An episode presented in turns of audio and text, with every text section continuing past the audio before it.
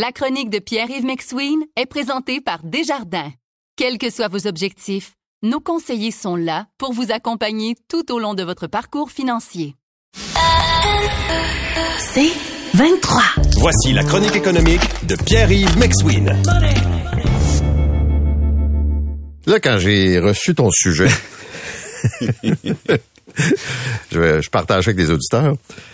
Euh, pourquoi le mois de janvier est-il si névralgique pour les séparations amoureuses? Oui, on est en 2024 surtout. Oui, monsieur. Pourquoi je vais en parler en 2024? C'est parce que économiquement, c'est encore plus pesant sur la décision. Premièrement, pourquoi janvier, c'est le grand mois de la séparation? Ben, selon Selon la nomenclature là-dessus, toutes les données là-dessus, c'est souvent lié qu'il y a une trêve en décembre. Donc, imagine-toi qu'en décembre, au Québec, les gens se disent, bon, je vais te faire un dernier Noël, je vais pas briser la famille le 24 décembre.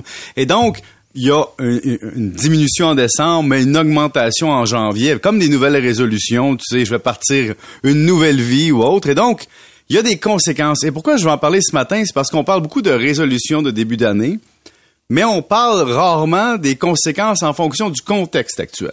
Par exemple, avant de se séparer, tu prenais le journal Voir du jeudi, tu regardais les logements disponibles, tu allais en visiter un, tu déplaçais tes meubles et c'était la réalité. Maintenant, quand on se sépare, il y a un impact économique plus important, comme il y a une pénurie de logements et qu'il y a une difficulté d'accès à la propriété.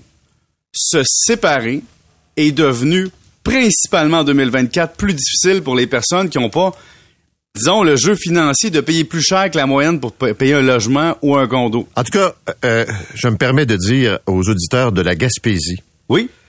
Que le taux de logement inoccupé à Gaspé est à 0% C'est fou, hein? Écoute, zéro. tu sais, il n'y en a pas. Mais vous te dites, comme au Québec aussi, dans des, dans des villages, des municipalités où il n'y a pas d'immeubles locatifs ou presque pas, ce sont des maisons qui sont louées souvent. Donc, tu as raison que dans des villages ou des places plus reculées un peu, le taux d'inoccupation, des fois, il y a un problème. Puis, regarde, j'allais voir les tendances au Québec pour les centres de 10 000 habitants et plus. Depuis 2016, on a une baisse relative du taux d'inoccupation. On était à 4,4. On est descendu à 1,8 en 2019. On s'est calmé pendant la pandémie, ça a remonté. Mais là, on est à 1,7 en 2022 selon les dernières données. Donc, imagine, 1,7 de taux d'inoccupation, c'est très bas. faut être à 3 pour avoir l'équilibre. Bon. Après ça, tu te sépares. Tu dis, OK, on avait un prêt hypothécaire à 3% Non, non. Si tu rachètes, tu vas payer entre 5,25 et 6,5% en plus de payer tout seul. Ajoute à ça aussi une petite pénalité hypothécaire si tu vends avant la fin du terme. Autre facture importante de janvier, principalement cette année, les professionnels, comme tous les autres, augmentent leurs coûts, évidemment, leurs tarifs. Hein. Tu as les psychologues, parce que tu vas bien consulter un peu peut-être, les avocats, les notaires, et il y a des, frais qu'on oublie. Transférer ton véhicule, ça coûte des frais à la SAC. Des fois, ça dépend du contexte. Euh, renouvellement de meubles, euh, décoration minimale. Les allocations famille et les allocations canadiennes pour enfants. Tu reçois un chèque à deux, tu te sépares, il va être séparé en fonction des revenus et de la garde des enfants.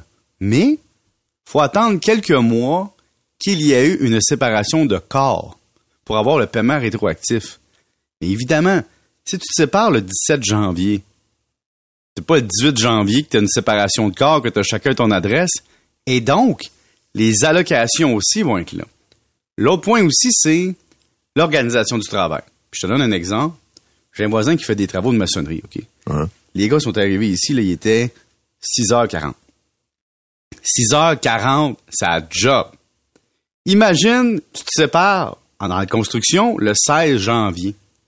Ton ex-conjoint ou ton ex-conjoint est en télétravail et toi, tu es maçon.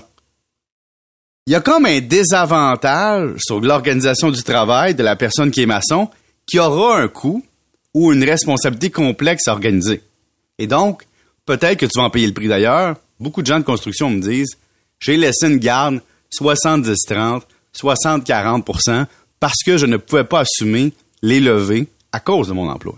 Vous écoutez la chronique économique avec Pierre-Yves McSween.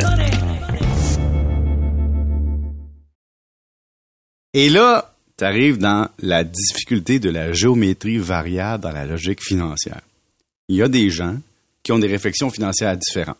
Tu te sépares en janvier 2024, on vend la maison. Il y en a un qui, des deux qui dit, bon, on va vendre la maison à la juste valeur marchande. L'autre dit, non, non, tu vas me rembourser tout ce que j'ai payé depuis le début que je l'ai acheté. Ben là, on s'entend pas la logique financière. Là, tu vas avoir des médiateurs, des avocats. Coûte cher aussi. Es-tu en train de proposer aux gens de toffer? Ben. D'attendre la baisse des taux d'intérêt puis la construction de nouveaux logements?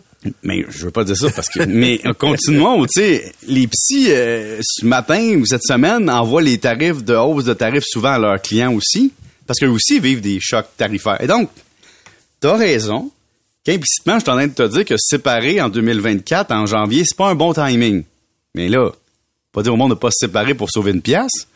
Et aussi, il y a toute la question de personnes à charge. J'en ai parlé quelques fois, mais tu sais, les aberrations fiscales, ça existe au fédéral, puis nos députés sont pas pressés de les régler. Donc, je leur mets une petite taloche ce matin. Quand t'es payeur de pension alimentaire pour enfants, t'as pas droit au, montant pour personne à charge, peu importe ton revenu, si t'es payeur. C'est une, une règle qui date de l'époque où les hommes s'occupaient pas de leurs enfants, mais là, on est ailleurs. Et donc, faudrait peut-être changer cette règle-là. Mais qu'est-ce que tu veux, nos députés fédéraux? S'en foutent. Alors, je, le souligne encore, aux côtés de l'incompétence de gérer les règles fiscales, celle-là devrait être arrangée depuis des décennies. C'est pas encore fait. On vous salue en janvier.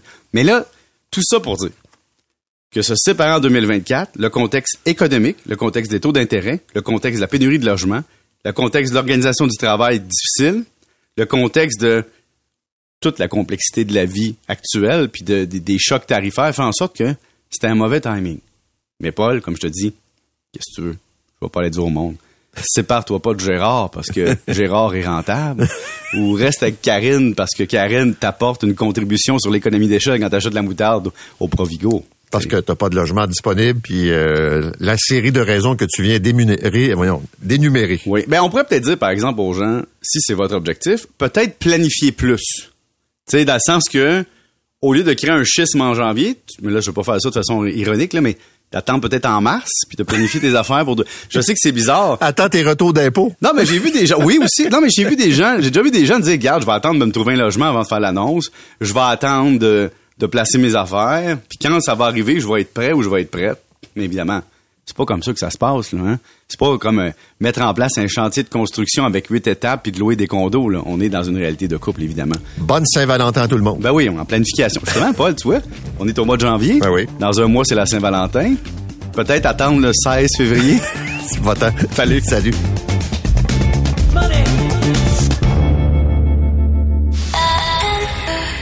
C'est 23.